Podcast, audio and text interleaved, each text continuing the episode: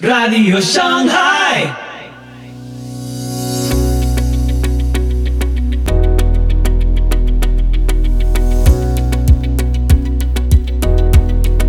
Muy buenos días, muy buenas tardes, muy buenas noches y muy bienvenidos a Radio Shanghai.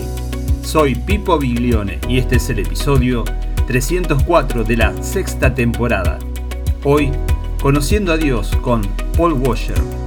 Conversaciones sobre la importancia de conocer las escrituras y a su autor. Te invito a escuchar este episodio atentamente.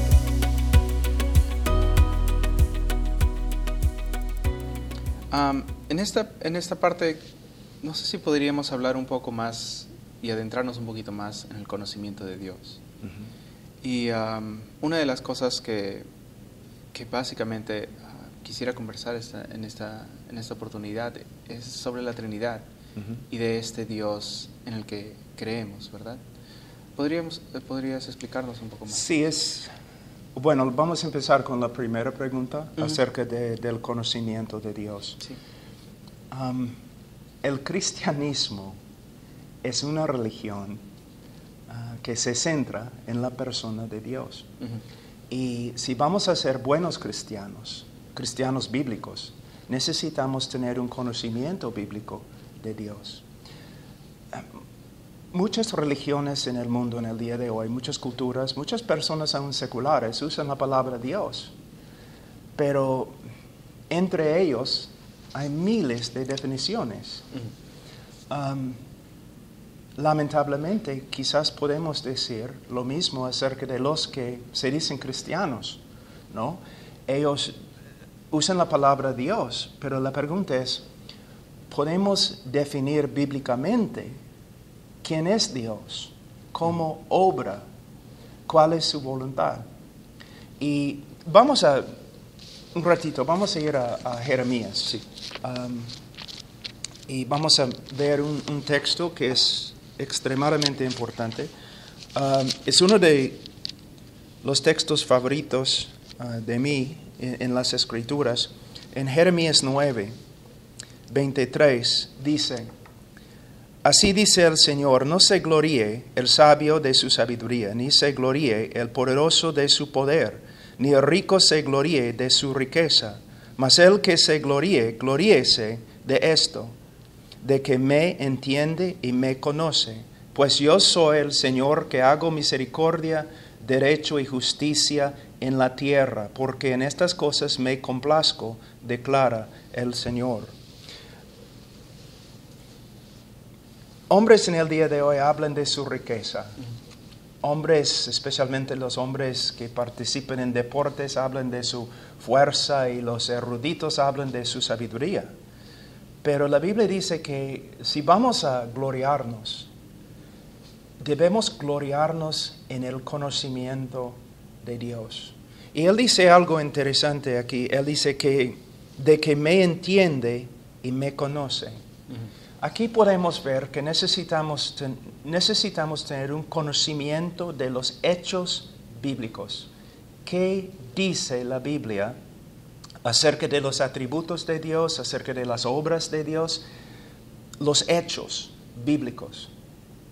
Pero también usa la palabra conocer, que significa aún más que, que un conocimiento intelectual. Se refiere a una relación personal. Entonces necesitamos saber lo que la Biblia dice. Y en base de lo que la Biblia dice acerca de Dios, debemos desarrollar o cultivar una relación personal con Él.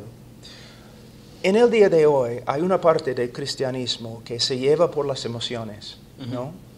Ah, especialmente en los tiempos de alabanza y adoración en la iglesia, todos están adorando a Dios. Y esto es bueno, pero a la vez puede ser peligroso, porque puede ser nada más que idolatría.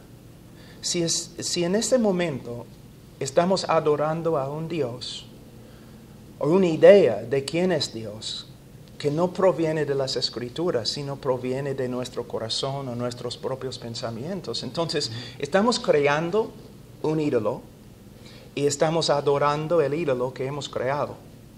Entonces, Las emociones son buenas, la alabanza es buena, adoración, por supuesto, pero necesitamos darnos cuenta que necesitamos tener un conocimiento bíblico para adorar a Dios bíblicamente. Es, es importantísimo. Y aquí podemos verlo.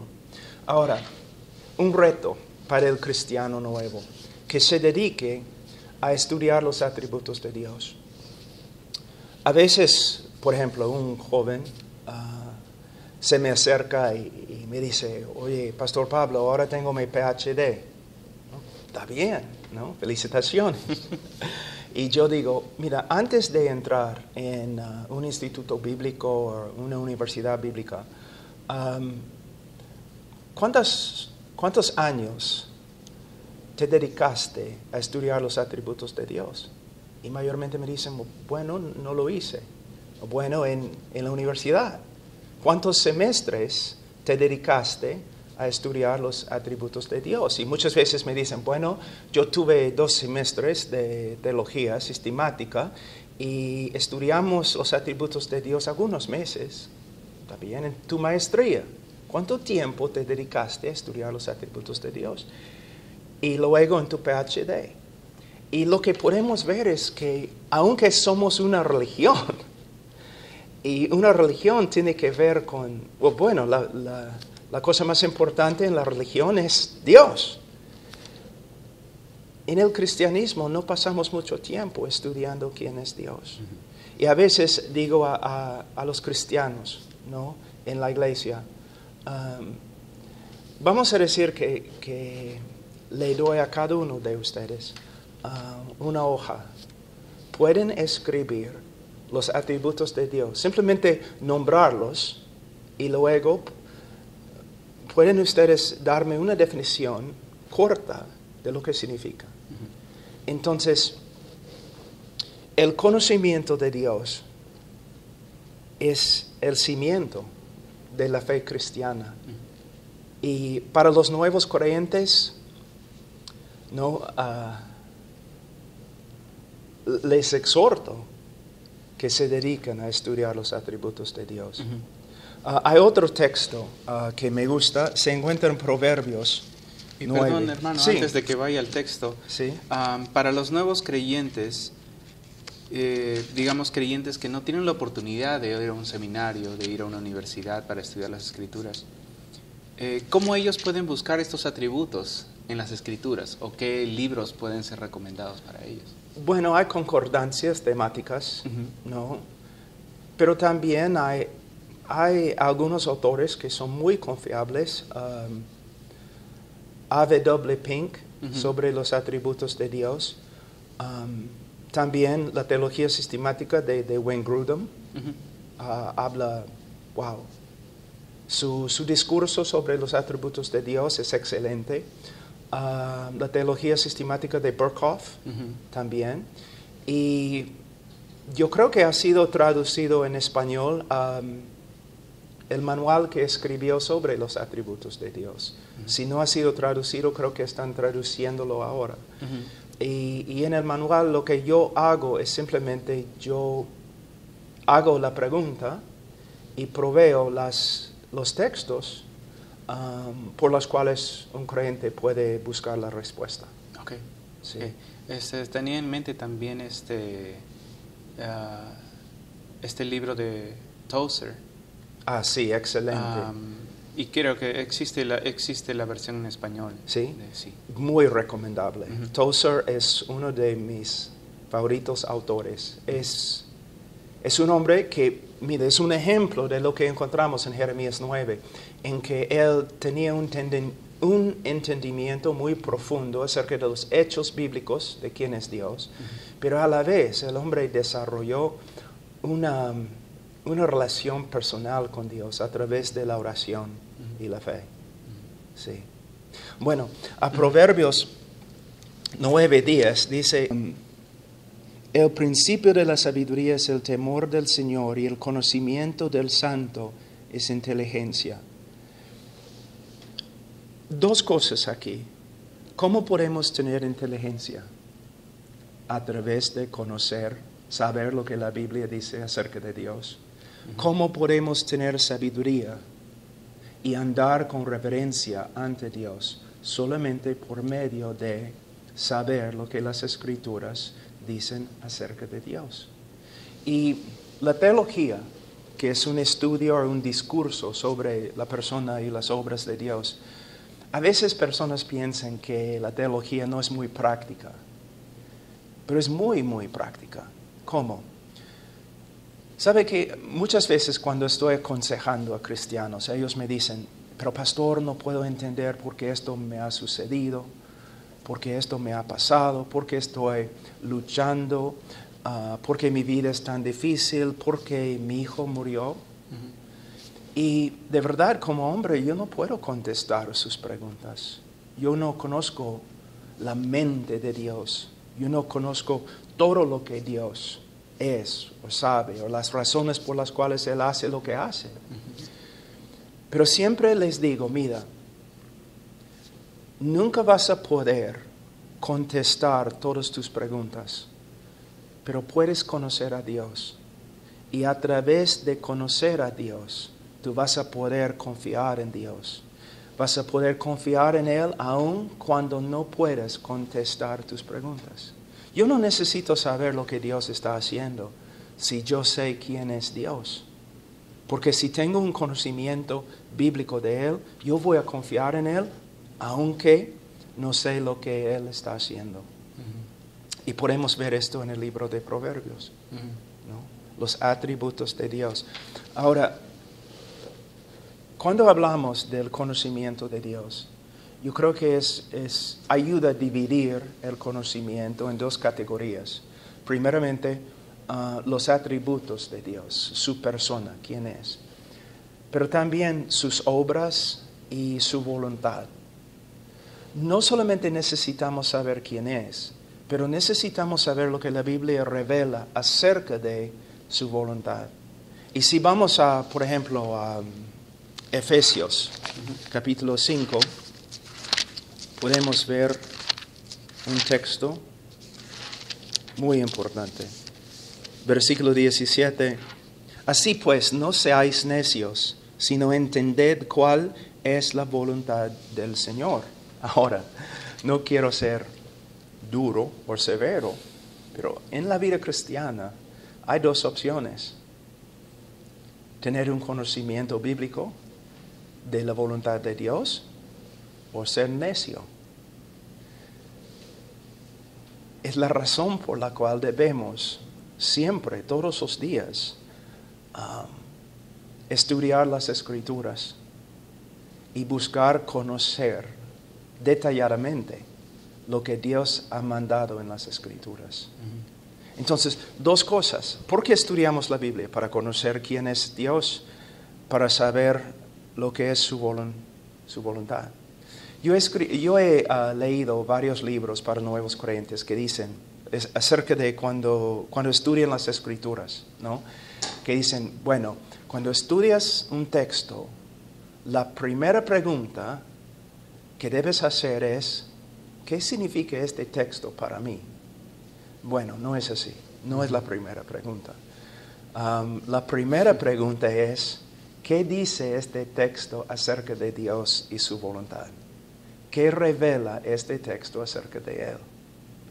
Porque el conocimiento más importante no es, no tiene que ver tanto conmigo, tiene que ver con, Dios. Sí, lo que acabas de decir me hace sonreír un poco porque es exactamente cuando creces en un, en un, en un ambiente cristiano y vas a la escuela dominical y lo que encuentras en los folletos de escuela dominical es precisamente eso, ¿no? Sí. Que te dicen cosas para ti o cosas que, que enseñan simplemente moral, ¿no? En algunos casos, ¿no? Cristianismo ah, tiene una moralidad, tiene una ética, pero no es principalmente una religión de ética. Es una religión de fe. Y para tener fe, nosotros tenemos que conocer el objeto de nuestra fe. No hablando de, del material que se encuentra a veces en la escuela dominical, ¿no? Por ejemplo, ah, la batalla entre Goliat y David. ¿no? Clásico. Clásico. Y están estudiando, leyendo el texto y dicen, siempre es como, ¿no? Goliat es- representa todos los problemas que tenemos en la vida, todo lo que viene en contra de nosotros, y nosotros somos David, ¿no? Y necesitamos hacer lo que David hizo para que podamos también, podamos triunfar como David. Bueno, está bien, pero la idea principal no tiene que ver con nosotros. La idea principal es, David es un tipo muy limitado del Mesías. Y David conquistó a favor de todo su pueblo. Él peleó a solas, pero su victoria, ¿no? Tocó todos los demás en Israel, afectó la vida de todos los demás de una manera mucho, infinitamente más, más alta. Jesús peleó a solas en la cruz y su victoria es la victoria de todo su pueblo. ¿no? Todo lo que tiene que ver con, con todo, no, todo tiene que ver con Jesús, todo se centra en Él, se enfoca en Él. Ah, otro ah, ejemplo es cuando Josué estaba peleando en el valle, Moisés está intercediendo, ¿no? Pero Moisés se cansa, entonces ah, se sienta sobre una, una roca y un hombre a cada lado levantando su mano. Y cuando sus manos se caían, Josué y Israel ah, perdían en la batalla. Pero cuando sus manos estaban arriba, no, Josué y, los demás estaban ganando. Entonces ellos dicen que ese es un ejemplo de cómo debemos ayudar al pastor, ¿no? El pastor está intercediendo y está trabajando para que el pueblo tenga victoria y necesitamos ayudar al pastor en su ministerio. Yo he escuchado muchos, ah, muchas prédicas con este tema, pero en realidad lo que se enseña es, ahora tenemos un mediador más grande que Moisés, que no se cansa y no necesita ayuda, que vive para siempre, ¿no? Para interceder por su pueblo. Entonces, viendo las escrituras como una revelación de Dios, no una revelación de mí o una revelación de mi situación. Ujú. Qué importante esto, am, porque hace ver que este libro no es acerca de nosotros. No, Las escrituras no es acerca de nosotros. tiene Con- mucho que ver Exacto. con nosotros, Exacto. pero principalmente Dios. No. Bueno, gracias por, por- por compartir eso, porque estoy seguro que, que muchos que escuchan estas conversaciones que estamos teniendo este, en este momento van a ser eh, iluminados de alguna Sí, manera. Sí, ¿no? Y, y como siempre, pero como siempre, hemos dicho que las escrituras no ah, son acerca de Dios, tienen que ver con Dios. Pero necesitamos evitar siempre e- extremos, ¿no? El, ah, sí, cuando yo leo la escritura, yo debo preguntar qué se revela en el texto acerca de Dios, acerca de su persona, sus obras. Pero también este conocimiento de Dios que se revela, ¿cómo impacta mi vida? ¿Qué me dice? ¿Cómo me da más confianza, más fuerza? ¿Cómo debo vivir a la luz de lo que he aprendido acerca de Dios y su voluntad? Entonces, no necesitamos ahora predicadores jóvenes que, que se paran ante la congregación diciendo que la Biblia no tiene nada que ver con ustedes, porque la Biblia tiene mucho que ver con nosotros, pero primeramente viendo es una revelación de Dios, de Él. Y um, otra cosa, estamos hablando de- del conocimiento de Dios. Um, necesitamos uh, ver un texto en Juan, capítulo 17, versículo 3. Dice, y esta es la vida eterna, que te conozcan a ti, el único Dios verdadero, y a Jesucristo a quien has enviado.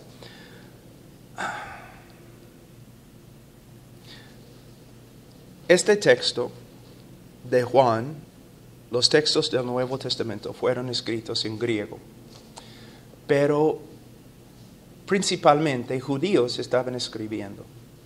Y cuando usaron la palabra que se traduce aquí, conocer, ¿no? Ginosco, um, están, la palabra contiene o la idea hebrea es más que un conocimiento intelectual.